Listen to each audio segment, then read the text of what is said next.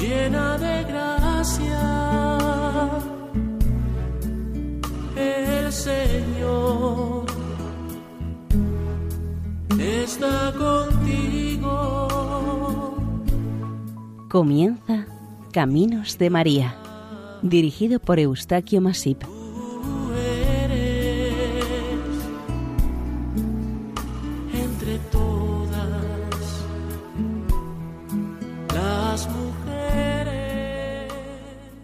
Iniciamos Caminos de María, un programa realizado por el equipo de Radio María Nuestra Señora del Lledó de Castellón.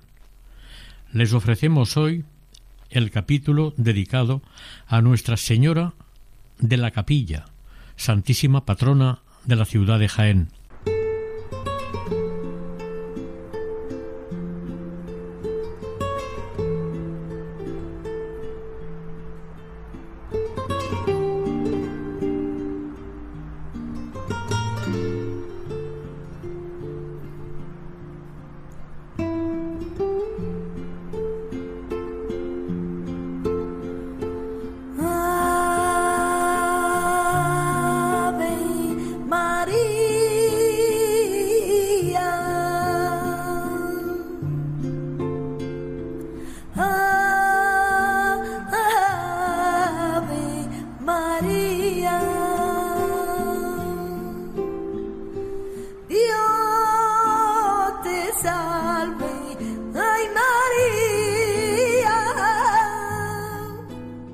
Bendita sea la hora en que María Santísima descendió a la ciudad de Jaén para socorrer a nuestros mayores. Por siempre sea bendita y alabada. Virgen Santísima de la Capilla, rogad por nosotros. De un canto popular a la Virgen de la Capilla en Jaén. Las plateadas hojas de los miles y miles de olivos que rodean la muy noble y muy leal ciudad de Jaén en la campiña le dan una tonalidad grisácea especial al paisaje cuando les da el sol y al recogerse estos árboles arremolinados por el viento de primavera o del otoño. También las plateadas hojas, después de una fría lluvia de invierno o un fuerte viento, se suman al paisaje para darle ese tono argentado del embés que le ha valido a esta tierra a ser conocida como la Puerta de Plata de Andalucía. Aquí en tierras jienenses una imagen de la Virgen María, conocida como Virgen de la Capilla, es en quien se centra la religiosidad de la población creyente. Anualmente, cada 11 de junio, la ciudad de Jaén celebra sus más notables e importantes fiestas en honor a su excelsa patrona principal, la Santísima Virgen de la Capilla, copatrona de la ciudad junto a Santa Catalina de Alejandría. Tradicionalmente se cuenta en esta ciudad una serie de leyendas y fabulosas historias conocidas por la mayoría de sus gentes, como por ejemplo el lagarto de Jaén, el Cristo de la Tarima o la mona de la Catedral, además de la extraordinaria historia religiosa con motivo de un relevante suceso acontecido en el barrio de San Ildefonso, allá por el siglo XV, en el que tiene como principal protagonista a la Santísima Virgen María, milagrosamente descendida del cielo para auxiliar a los fieles cristianos acosados por los invasores sarracenos. La historia de los acontecimientos ocurridos en el mes de junio del año 1430, en tiempos de Enrique IV de Castilla, coinciden con una situación social bastante compleja en esta ciudad, tal como ocurría en otras poblaciones fronterizas. Jaén, también guardiana y defensora de los reinos de España, debido a los frecuentes ataques y asedios de los musulmanes y sus asaltos, se veía obligada a que sus habitantes, si vivían en alguno de los arrabales de la periferia, se refugiasen y protegiesen dentro del casco antiguo e interior de la ciudad, como era el caso del arrabal de San Ildefonso. Desde la conquista de Jaén a los musulmanes, la ciudad tuvo un marcado carácter fronterizo. Un importante motivo por el cual las incursiones moriscas acosaban a la ciudad con el fin de recuperarla para su fe. A principios del siglo XV estos asaltos tuvieron una especial virulencia, por lo que las autoridades rectoras locales decidieron abandonarla, al sentirse indefensos y abandonados frente a los ataques de los moros granadinos. Ante tan desesperada situación, se cuenta que ocurrió un suceso inesperado y sobrenatural. Hay que advertir que existen documentos que avalan estos extraños sucesos y que se conservan guardados en la caja fuerte de la Virgen de la Capilla. Todos estos documentos están firmados por los testigos presenciales, entre ellos cuatro personas humildes y sencillas residentes en cuatro lugares distintos del arrabal de San Ildefonso. Estos documentos están sellados en acta notarial. Es importante recordar o rememorar estos hechos porque son los que dieron origen a la devoción jienense a la Virgen de la Capilla. Los hechos se desarrollaron de la siguiente manera, de una manera muy aproximada como lo narra el secretario del Santo Oficio, don Bartolomé Ximén Patón, en el capítulo tercero de su obra Historia de la antigua y continuada nobleza de la ciudad de Jaén, publicada en 1628, y dice así En la madrugada del 10 de junio de 1430, los habitantes de Jaén fueron testigos de una extraña procesión con gente muy lucida y con muchas luces, y al final de la misma, y presidiéndola, una señora con un niño en sus brazos. El pueblo interpretó que debió ser la Virgen María con el niño Jesús, e iban acompañados de San Ildefonso y Santa Catalina, de ángeles y de santos, todos ellos para infundir confianza, fortaleza y ánimo frente a los ataques sarracenos. Y en ella iban siete hombres que llevaban siete cruces. Iban uno detrás de otro, y las cruces parecían ser de las de las parroquias de la ciudad. Los hombres que llevaban las cruces iban vestidos de blanco y con albas blancas que les cubrían hasta los pies. Iban otras treinta personas más, también vestidas de blanco, en dos filas acompañando las cruces. Al final de esta procesión iba una señora más alta que las otras personas, vestida de ropas blancas con una falda de más de dos varas y media. Esta señora iba distinta de las demás personas y no iba acompañada de nadie.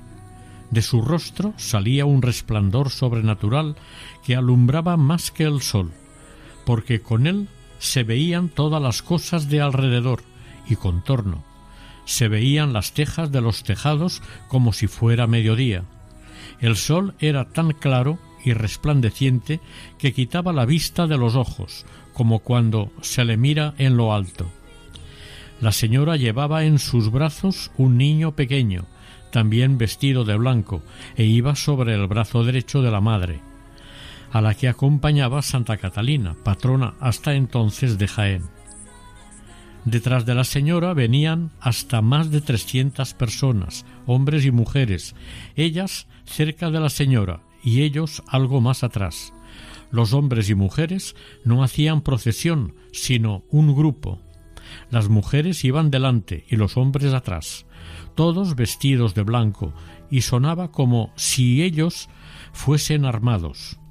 Para algunos investigadores, formaban un poderoso ejército aguerrido.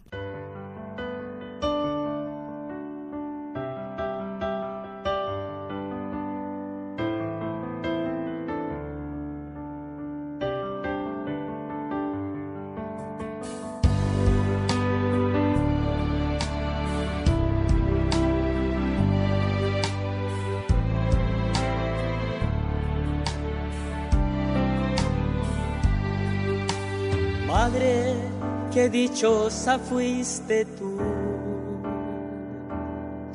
por haber sido escogida y ser madre de Jesús. Eres tan sencilla, tan humilde, porque diste el ejemplo de ser madre de humildad. Y de ti nació una luz, una luz de salvación, y esa luz es la de Cristo Salvador. Y de ti nació una luz, una luz de salvación y esa luz es la de Cristo Salvador. Madre, que obediente fuiste tú al escuchar el llamado y lo aceptaste. Esta extraña procesión se dirigía a la capilla de San Ildefonso y había salido de la Santa Iglesia Mayor. Tras el recorrido por el arrabal, se detuvieron a espaldas de la capilla de San Ildefonso, donde se había montado un altar en el que el estrado estaba revestido de paños rojos y blancos, y en él se ofreció una ceremonia litúrgica entre cantos sobrenaturales. La señora parecía leer un libro que le presentaba uno de los acompañantes del cortejo, Cabe recordar que San Ildefonso escribió un libro sobre la Virgen María titulado De la perpetua virginidad de María. Según dicen, al sonar las doce campanadas de medianoche de maitines en los campanarios de la ciudad, todo se esfumó de la vista de los testigos. Desapareció el resplandor, la procesión y las personas del corsejo. Todo quedó tal como antes de la procesión. Las crónicas recogen el testimonio de un buen número de personas que directamente pudieron ver lo sucedido. En este momento el obispo de la ciudad y capitán de este reino era don Gonzalo de Astúñiga o Zúñiga.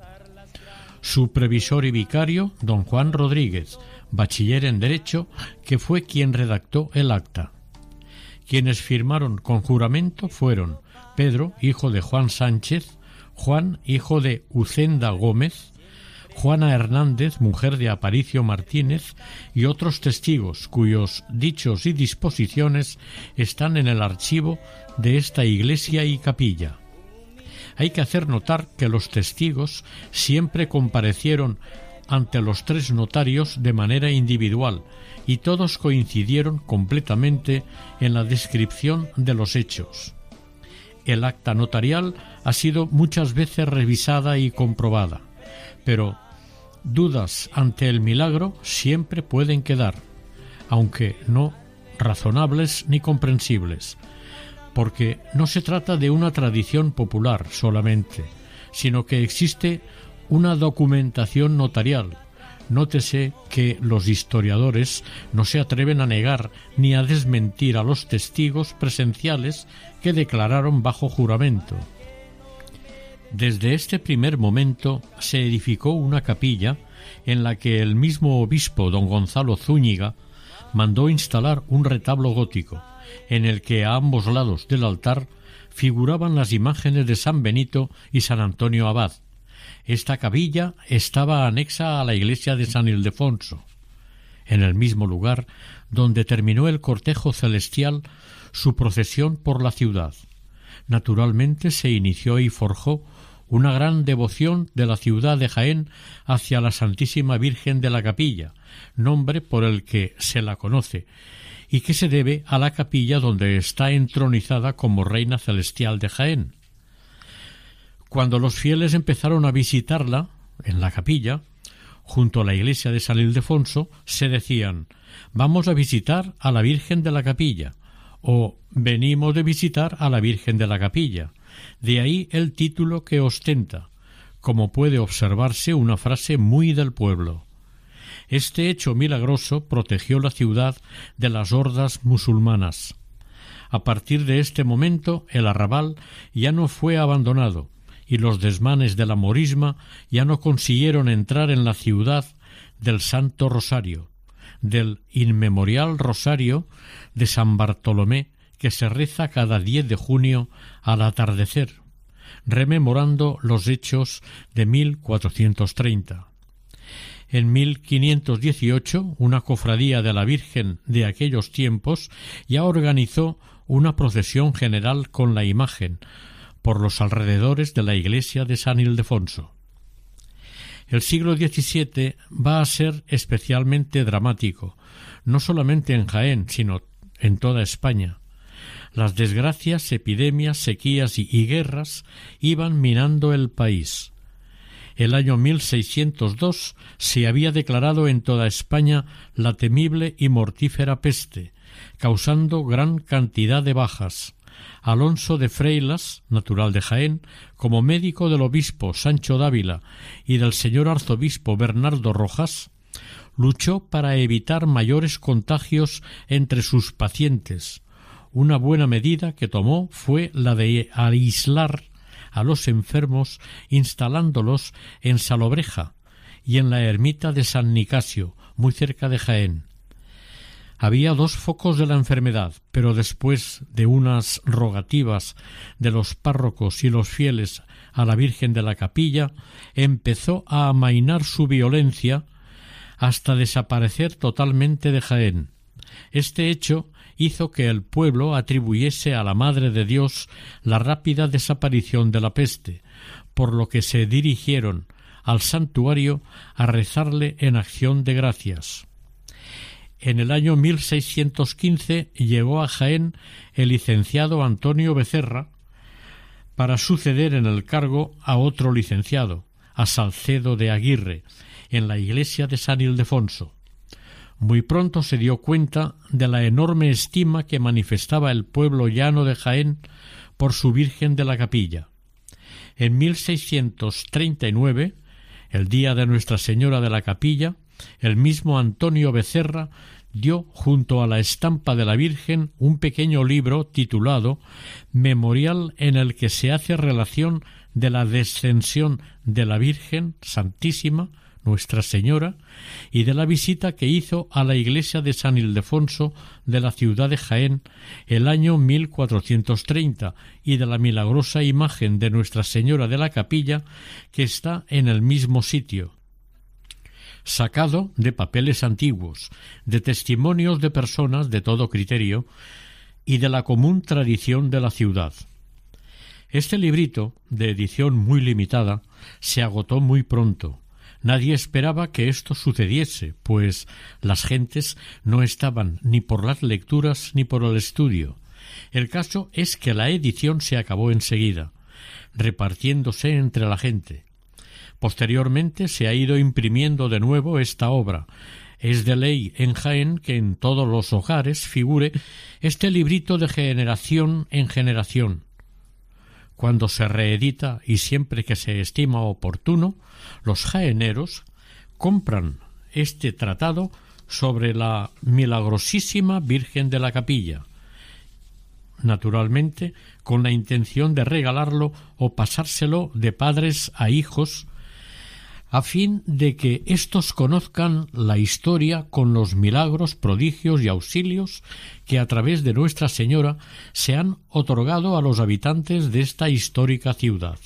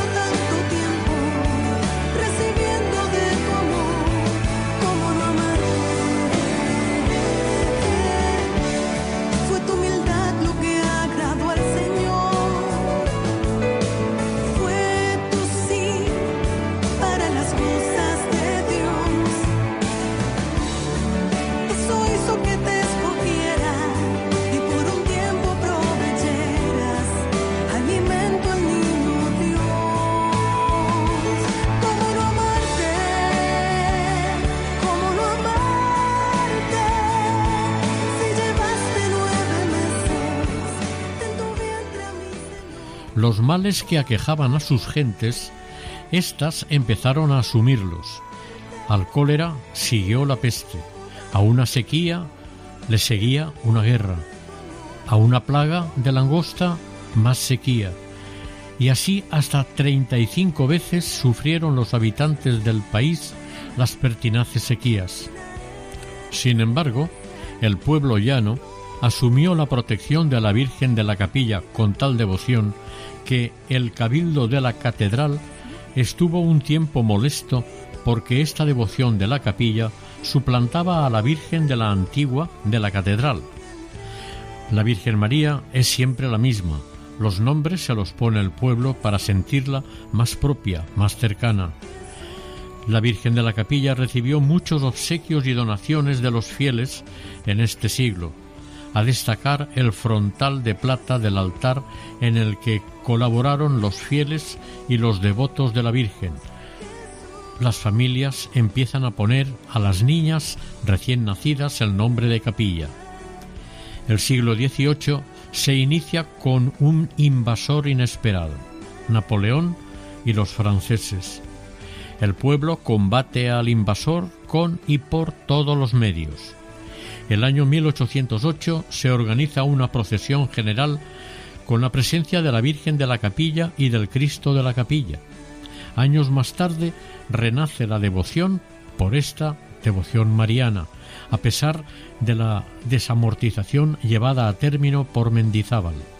Se recupera con fuerza el Rosario de los Faroles, popularmente conocido como el Rosario de San Bartolomé.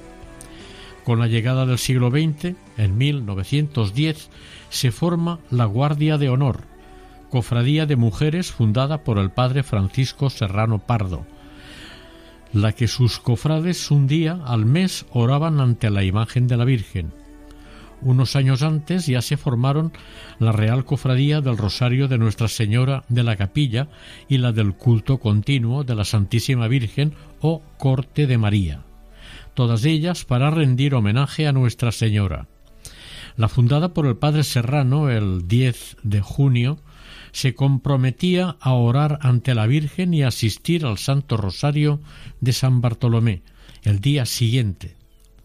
El 11 de junio los cofrades debían asistir a la Santa Misa de las once horas, además de cantar la salve todos los sábados. En 1926 se reorganizan todas las cofradías y se produce una fusión de la mayor parte de las mismas. En este momento se nombra como hermano mayor al rey Alfonso XIII.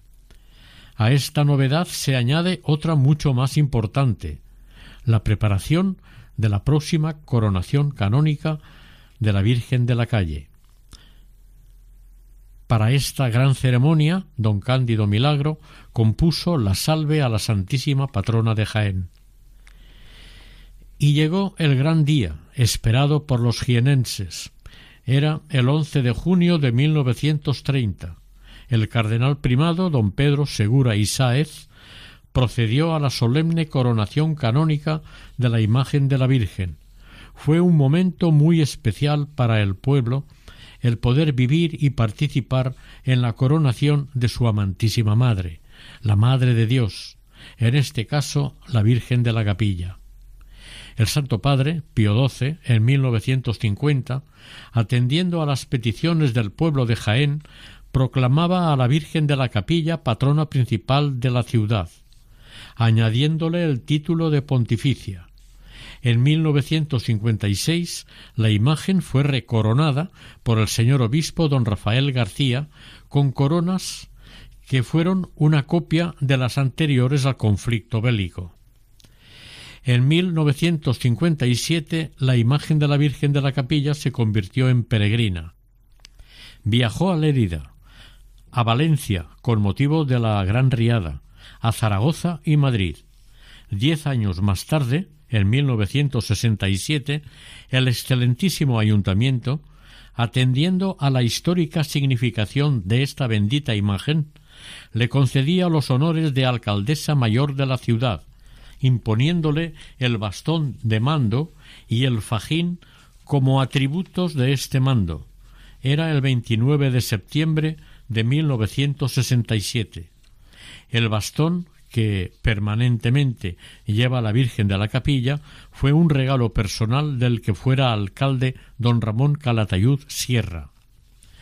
Durante la última guerra civil, 1936-39, la imagen de la Virgen y otros objetos sagrados y valiosos se buscó la forma de protegerlos de la incultura y barbarie, y los trasladaron al convento de las Bernardas, excepto la corona que jamás se encontró.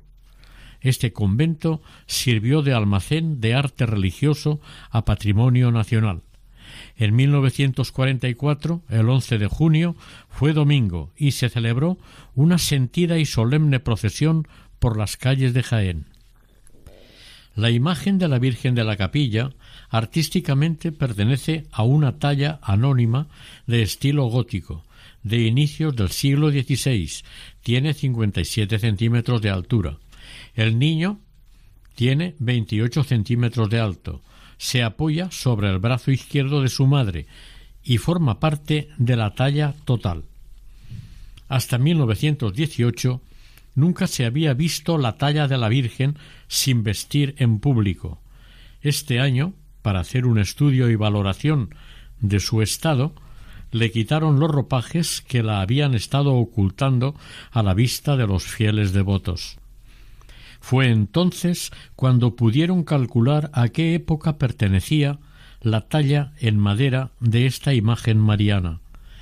Resultó un poco problemática su ubicación en el tiempo, osciló entre los siglos XVI y XVII, pero cuando se volvió a estudiar en 1963 y la situaron en el siglo XIV, esto estaba en más consonancia y las características y forma de la talla.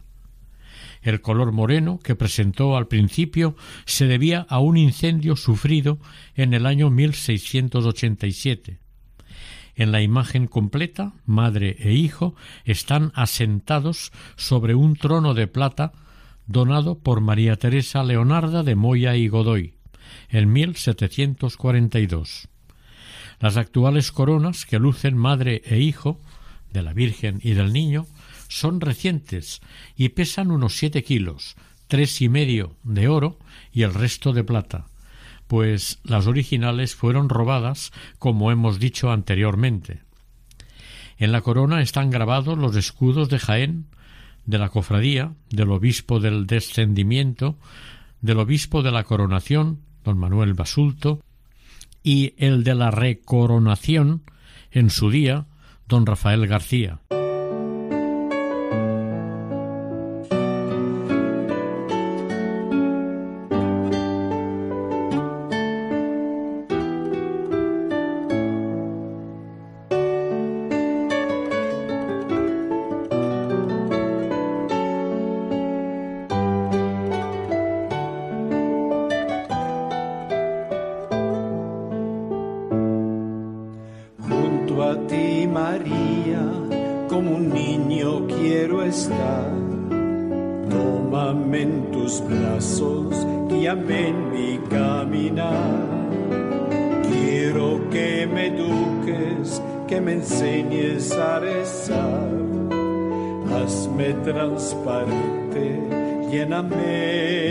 Madre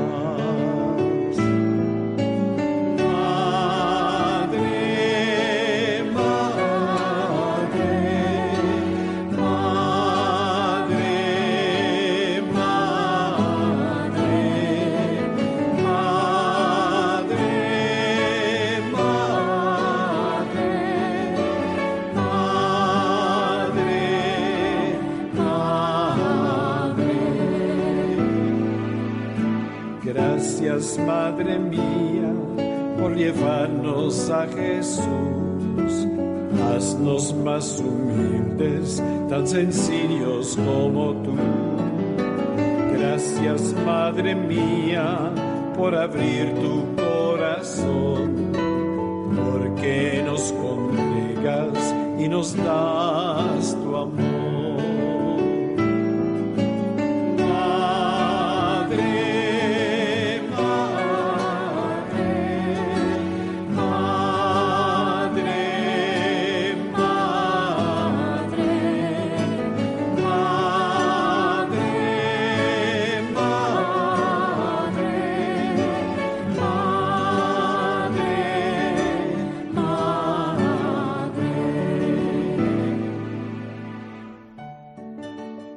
Nuestra Señora de la Capilla tuvo y tiene un gran patrimonio en objetos, regalo, de sus devotos e instituciones.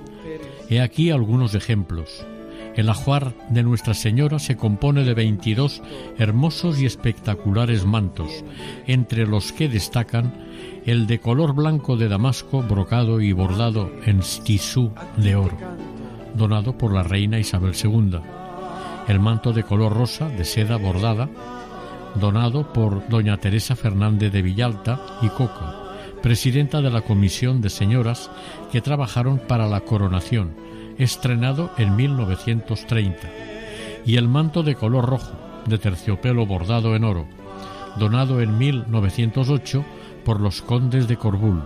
Además, medallas, con decoraciones, joyas, ropajes valiosos, objetos decorativos y prácticos para el santuario, y mucha poesía cantándole sus virtudes, belleza y sentidas frases de afecto.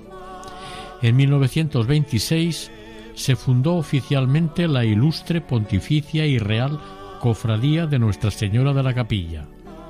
En siglos anteriores ya hubo algunas cofradías dedicadas a la atención y culto a la imagen de esta advocación de la Virgen de la Capilla. El rey Alfonso XIII le concedió en este año de 1926 el título de real. De esta manera, el nombre completo de esta entidad pasó a ser Ilustre Pontificia y Real Cofradía de Nuestra Señora de la Capilla. Su misión ha sido y es dedicarse totalmente a la atención, cuidado, culto y mantenimiento de la capilla, y sobre todo ocuparse de la imagen de la Virgen de la Capilla. En cuanto a las conmemoraciones y fiestas dedicadas a esta advocación de María, unos días antes del 11 de junio se van celebrando actos previos a la feria y fiestas en honor a la Santísima Patrona, durante todo el mes de mayo se organiza a las ocho de la tarde las flores y a finales de mayo el pregón de la cofradía. Estas fiestas son conocidas como la Feria Chica, quizá en oposición a la otra feria y fiestas de San Lucas, que se conmemoran alrededor del 17 de octubre. También unos cuantos días después del 11 de junio se realizan actividades que pueden considerarse pertenecen a las mismas fiestas. Jaén se engalana para la fiesta ya unos días antes. Cuando se llega a la víspera del 11 de junio, el pueblo se echa a la calle. La devoción por su Virgen lo puede todo y arrastra a todos. Un calor agobiante parece exigir que cada uno se quede en su casa, pero el pueblo sale a la calle a vivir y participar en la fiesta. Desde nueve días antes, del 1 al 9 de junio, se ha estado rezando la novena en honor a la Virgen. El día 10, estas feria y fiestas comienzan con un gran pasacalle por la mañana, teatro y música. Es la cabalgata inaugural. Participan cientos de devotos de Nuestra Señora. Como cada año, llegado el 10 de junio, se celebra una Eucaristía a las veinte treinta, rogando por el alma de los cofrades fallecidos. Al terminar la Eucaristía, se finaliza este día de fiesta rezando el tradicional rosario de San Bartolomé. Alrededor de la basílica, subiendo a la catedral y regresando por la calle Muñoz Garnica, terminando en la reja de la capilla. Al día siguiente, el 11 de junio, es el día grande. Se conmemora la festividad de la Virgen de la Capilla. A las once, misa solemne oficiada por el señor obispo de la diócesis. Asisten a la Eucaristía en la Basílica de San Ildefonso los cabildos de la catedral y los miembros de la corporación municipal. Por otra parte, los devotos de la Virgen y fieles en general llenan todos los espacios del templo, participando activamente en esta misa solemne. Finalizada la Eucaristía y pasado el mediodía, los fieles y pueblo en general participan en la ofrenda de flores a la Virgen, junto a la Basílica, sobre un reciente formato con, mayor capacidad de ramos. Los chirris y pastiras, así llamados quienes van vestidos con los trajes tradicionales y típicos de Jaén, también participan en la ofrenda de flores a Nuestra Señora. Este es un acto festivo, alegre, divertido, colorido y participativo del pueblo jienense. Es de alguna manera el más popular. El señor Gregorio y sus compañeros colocan cada ramo en su sitio adecuadamente. Por la tarde, la imagen de la Virgen está puesta en un altar retablo, preparado previamente para salir a la plaza de San Ildefonso. El lugar de la emotiva ofrenda, profusamente florido, también espera la salida de su dueña y señora. El pueblo espera respetuosamente en la plaza para acompañarla en cortejo procesional vespertino a partir de las siete y media de la tarde. A esta hora se inicia la magna procesión por las calles de la ciudad, recordando aquel afortunado día del mes de junio del año 1430. Abre la procesión la agrupación musical de la Estrella. Chirris y pastiras acompañan a la Virgen, lo mismo que las hermandades de la Pasión y Gloria y por supuesto los miembros de la cofradía. A hombros de las cuatro filas de porteadores u horquilleros, la reina de la capilla peregrinará majestuosamente, feliz por su ciudad.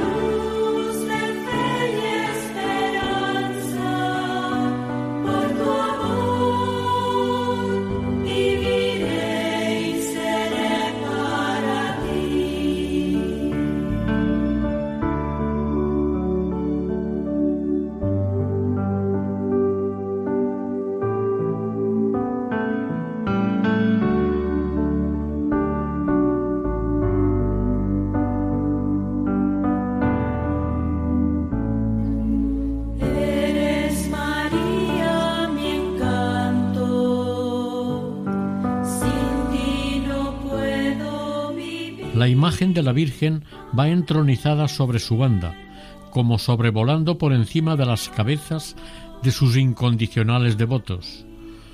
Luce el manto de color rosa de la coronación en 1930. La corona, recién restaurada, ciñe su cabeza y en el frontal del trono se observa la vara de un hermano mayor recientemente fallecido. A los pies de la santa imagen luce una media luna de plata limitada en sus puntas por dos estrellas. A la salida de la basílica se inicia un volteo general de campanas acompañado de una lluvia de pétalos multicolores, caída desde las mismas torres, los balcones y las terrazas. Al paso de la Virgen de la capilla, la lluvia multicolor de pétalos sigue hasta cubrir el suelo, para que pase Nuestra Señora.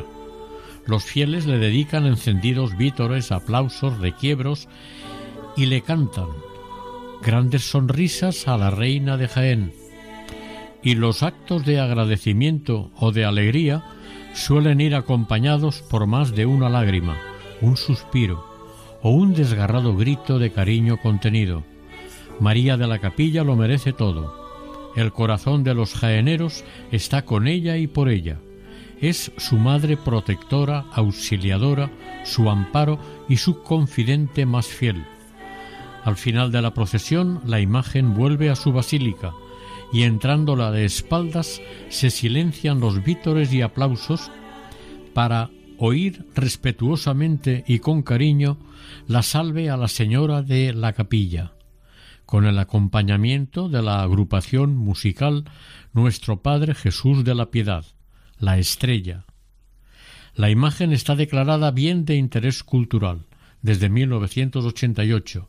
Ha sido restaurada en varias ocasiones. En julio del 2009 la llevaron al Instituto Andaluz de Patrimonio Histórico de Sevilla donde estudiaron la talla para verificar su estado y posterior restauración. También se restauró el trono de plata de la imagen usado en procesiones. El 10 de mayo de 2010 la devolvieron a su santuario, pero debido a la inclemencia del tiempo la procesión no pudo celebrarse en la calle, tuvo que realizarse en el interior de la catedral. La residencia permanente de la imagen de la Virgen de la Capilla es la Basílica de San Ildefonso, en una capilla adjunta detrás del presbiterio. Se accede a través de una impresionante reja donde los devotos, visitantes y creyentes veneran la santa imagen. En la capilla, el testero es un retablo barroco en el que un alto relieve refleja la procesión del descenso de la Virgen a Jaén en 1430. Sobre éste se encuentra el camarín de la Virgen, donde está la talla vestida, aunque es bidimensional, ya que esta talla debió formar parte de algún retablo antiguo. En el lateral izquierdo de la capilla hay una hornacina cerrada con puertas de acero, en cuyo interior, en cofre de plata, se encuentra el documento notarial que narra el descenso de la Virgen en Jaén. Está decorado con cinco medallones correspondiendo a el escudo de Jaén, la anunciación, el descenso, la presentación y el escudo de la cofradía.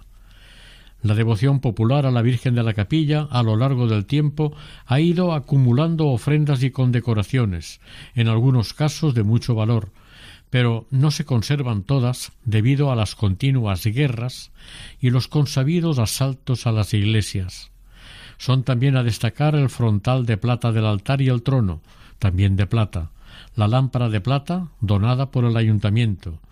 Se conservan y guardan varios objetos más de gran valor, la cruz del altar, los candeleros, sacras, rostrillo y la media luna que se coloca en las andas para las procesiones el templo que acoge a Nuestra Señora de la Capilla, la Basílica de San Ildefonso, al incrementarse la devoción y el fervor por la Virgen, ya no solamente en la ciudad, sino en un amplio entorno. Tuvieron que realizarse sucesivas ampliaciones, hasta convertirlo en un templo verdaderamente suntuoso y capaz de reunir en su interior una gran cantidad de fieles asistentes a los actos litúrgicos u orar simplemente ante la imagen de María de la capilla, para pedirle o agradecerle por sus necesidades.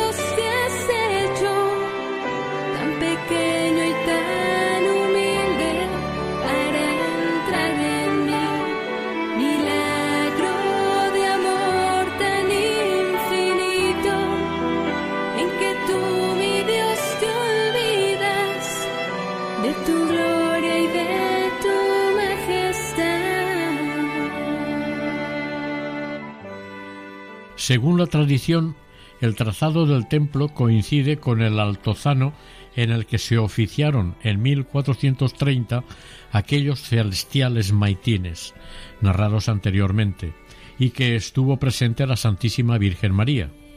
Iniciada la construcción de una pequeña capilla en la Edad Media, en el año 1249, posiblemente sobre una construcción religiosa anterior, fue evolucionando y creciendo a través de los siglos, hasta alcanzar el que conocemos actualmente.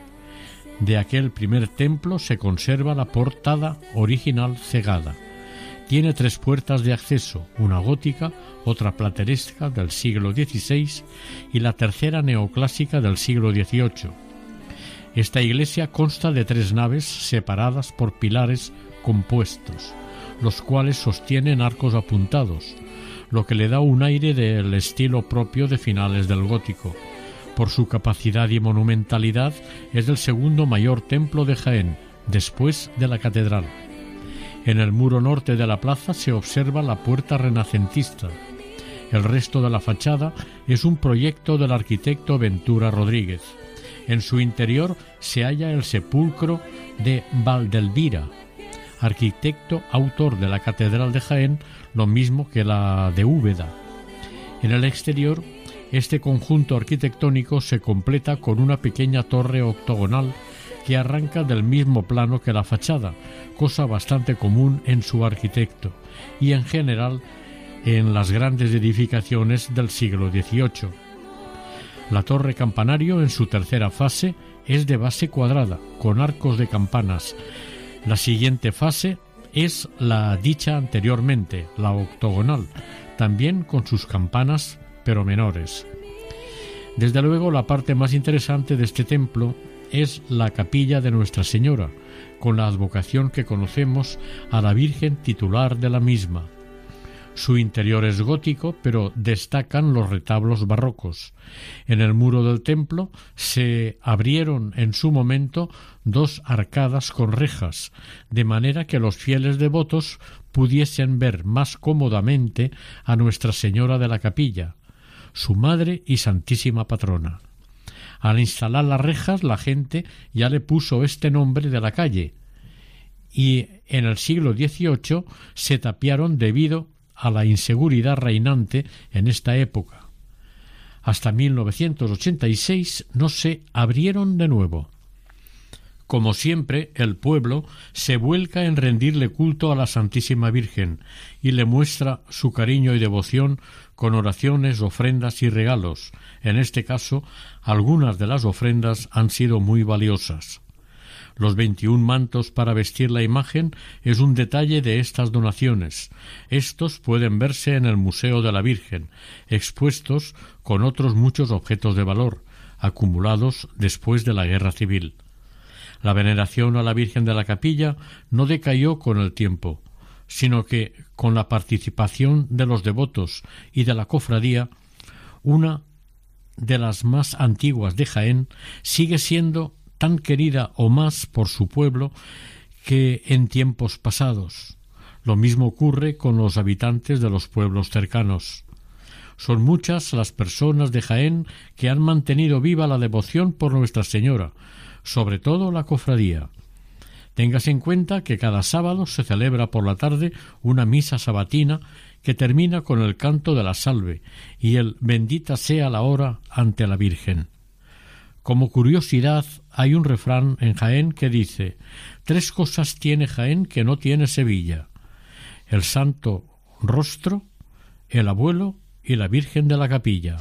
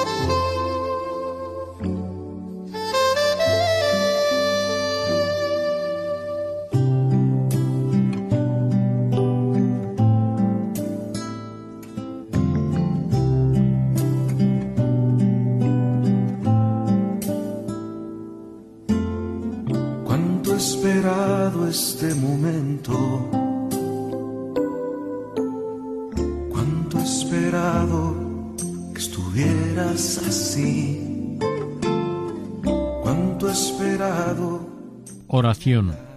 Santísima Señora Virgen de la Gavilla, tan querida por el pueblo, recibe nuestras súplicas, Madre, para presentárselas ante Dios Padre, con el fin de que nos aligere y alivie nuestras cargas y pesares que tanto nos oprimen.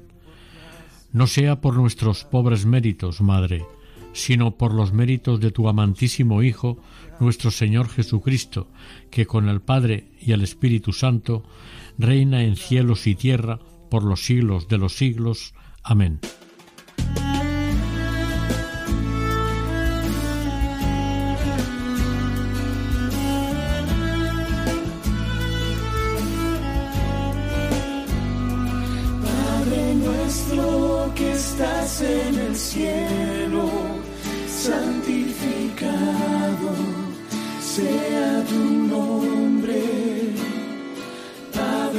Nuestro que estás en el cielo, santificado sea tu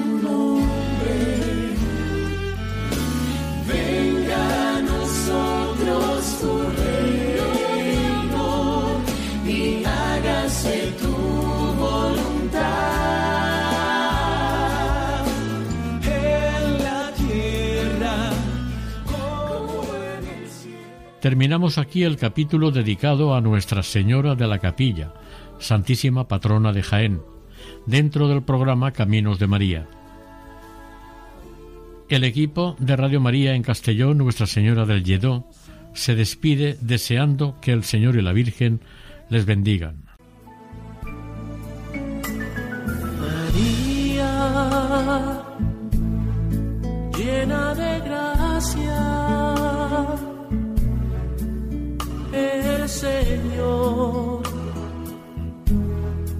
está contigo. Han escuchado en Radio María Caminos de María, dirigido por Eustaquio Masip.